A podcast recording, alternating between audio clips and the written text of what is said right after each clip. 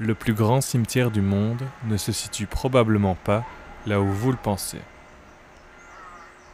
Chaque jour sur Facebook, près de 8000 personnes inscrites décèdent. À moyen terme, sur les réseaux sociaux, il y aura bientôt plus de personnes décédées que de personnes vivantes.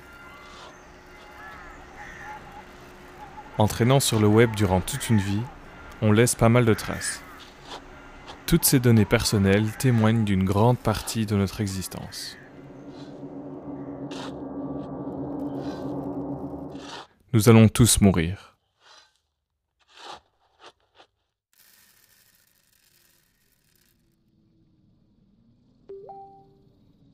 Mais nos données numériques, elles, nous survivront. Mais alors, que deviennent nos données personnelles après notre mort? Sont-elles protégées? Et peut-on préparer son propre héritage numérique? Notre héritage n'est aujourd'hui plus uniquement physique, et une grande partie de nos vies se trouve désormais exposée dans le cloud, dans des bases de données ou sur les réseaux sociaux. Lorsqu'il s'agit de prévoir ou de gérer un décès, de nouvelles questions se posent.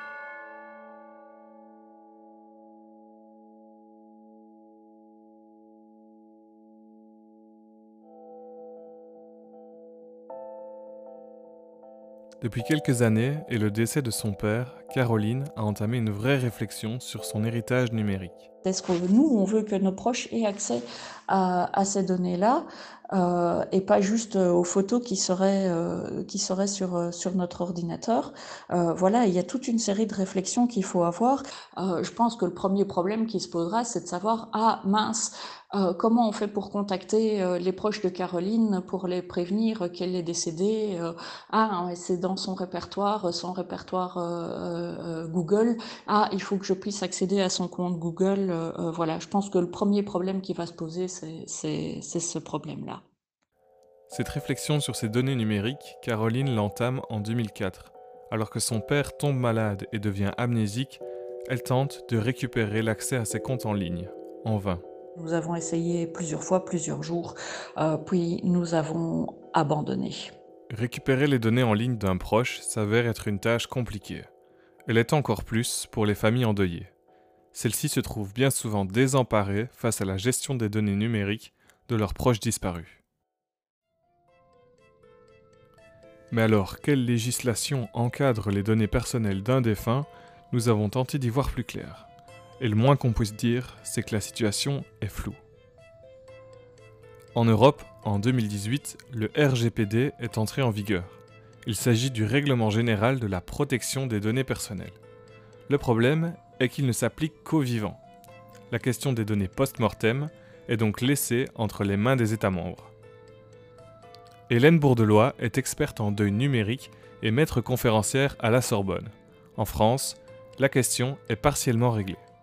Alors c'est vrai que ça avait été mis en œuvre dans le cadre de la loi pour une république numérique qui concernait les données post-mortem et la question de donner des, directives relatives à leur conservation, soit en demander l'effacement ou recourir à un tiers de confiance certifié par la CNIL. C'est la Commission euh, nationale informatique et liberté en France. Pour faire simple, chez nos voisins, il est possible de faciliter la tâche de son entourage en prévoyant de son vivant le sort de ces données post-mortem. Chacun peut donc prévoir la conservation, l'effacement ou la communication de ces données à caractère personnel après son décès. En France, ce droit a également été étendu aux héritiers par jurisprudence. Alors si la France a déjà pris des dispositions, qu'en est-il en Belgique? Après des dizaines d'échanges de mails, nous sommes rendus compte que la situation belge paraissait peu claire et que peu nombreux étaient les experts prêts à nous renseigner sur ces questions nous avons finalement réussi à contacter l'avocat en droit testamentaire Jean-François Enroth. Si la France l'a la Belgique a fait le choix de ne pas protéger euh, les données personnelles des, des, femmes. Donc, une protection euh, globalement inexistante. Certains réseaux sociaux prévoient euh, des dispositions, mais il faut le prévoir avant. Sinon, il faut dire qu'un certificat de décès, c'est extrêmement complexe.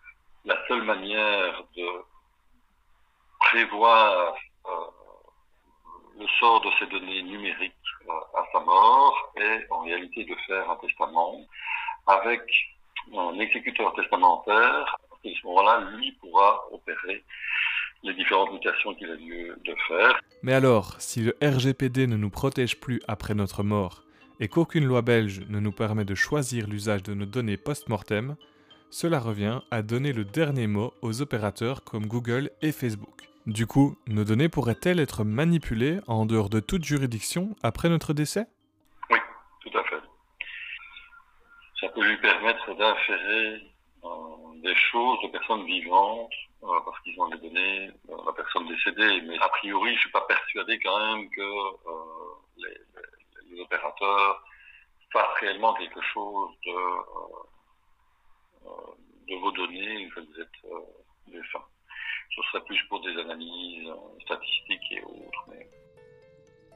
Cette question, nous l'avons également posée à Google Belgique, mais visiblement, ils n'ont pas vraiment voulu y répondre. Chez Google, on nous renvoie simplement vers leur foire aux questions, qui explique la procédure à suivre pour récupérer les données personnelles d'un proche défunt. Alors oui, il est possible de récupérer les données personnelles d'un proche défunt, il existe un formulaire à remplir, mais uniquement dans certains cas et après examination du dossier et du certificat de décès. Google stipule qu'il peut fermer un compte ou éventuellement donner l'accès à certaines données du défunt. Il faut également noter qu'un opérateur ne peut pas communiquer les mots de passe d'une personne décédée à qui que ce soit. Et ça, c'est le RGPD qui l'impose. Même si le propriétaire du compte est décédé, n'est donc plus sujet à la règle, il en va de la vie privée des gens encore en vie, avec qui le défunt aurait pu s'entretenir par message privé par exemple. Il n'empêche que la procédure reste compliquée lourde et n'est pas toujours adaptée aux circonstances d'un décès. Caroline en a d'ailleurs fait les frais. Évidemment, la difficulté euh, des démarches quand on, s'adresse euh, aux, GAFAM, euh, c'est que on parle toujours un petit peu dans, le vide. il est déjà très difficile de trouver les adresses ou les, boîtes de, de, contact, disons, et il est quasiment impossible d'avoir une réponse humaine euh, donnée par, euh, par un humain et non une réponse standard euh, donnée par un bot. Donc il est impossible d'expliquer des cas extrêmement particuliers et, et, de gagner accès ainsi à, à une boîte. C'est évidemment une mesure de sécurité pour pas que n'importe qui s'approprie les comptes d'une personne, mais on se trouve très désemparé.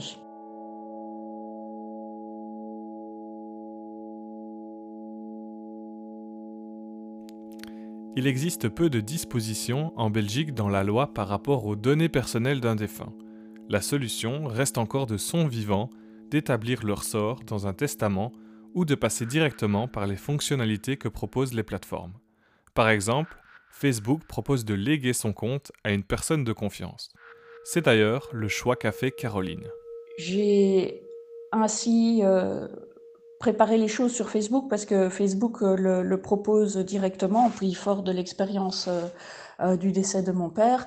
Et donc, parmi mes proches, la personne qui a le plus de compétences, je vais dire, numériques, qui, qui s'en sort le mieux numériquement, c'est mon frère. Donc, c'est à lui qui incombera cette responsabilité de signaler mon décès à Facebook et, et de faire en sorte de fermer mon compte. Si Caroline n'avait pas expressément fait la demande à Facebook de son vivant, les démarches auraient été compliquées pour sa famille, puisque la Belgique n'a pas encore légiféré en la matière. En France, les héritiers peuvent avoir un droit de regard sur les données numériques de leurs défunts. Même si les gens ont conscience des enjeux liés à leurs données numériques, ils sont encore peu nombreux à prendre des dispositions légales et à préparer leur testament numérique. On dit qu'on y pense sans euh, le faire nécessairement peu comme son testament. Euh, qui fait son testament quand une personne est jeune? C'est pas un moment de plaisir et euh, cela ne va pas dans l'ordre naturel des choses.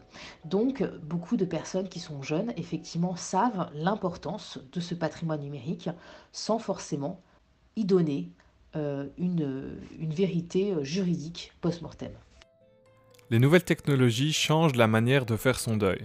Un deuil qui passe aujourd'hui également par la gestion des données numériques d'un défunt. En Belgique, à l'heure actuelle, les familles endeuillées ne peuvent s'en remettre qu'au bon vouloir des GAFAM. Un nombre croissant de nos informations personnelles sont emmagasinées chaque jour sur le web. Mais qui pourra en disposer lorsque nous disparaîtrons?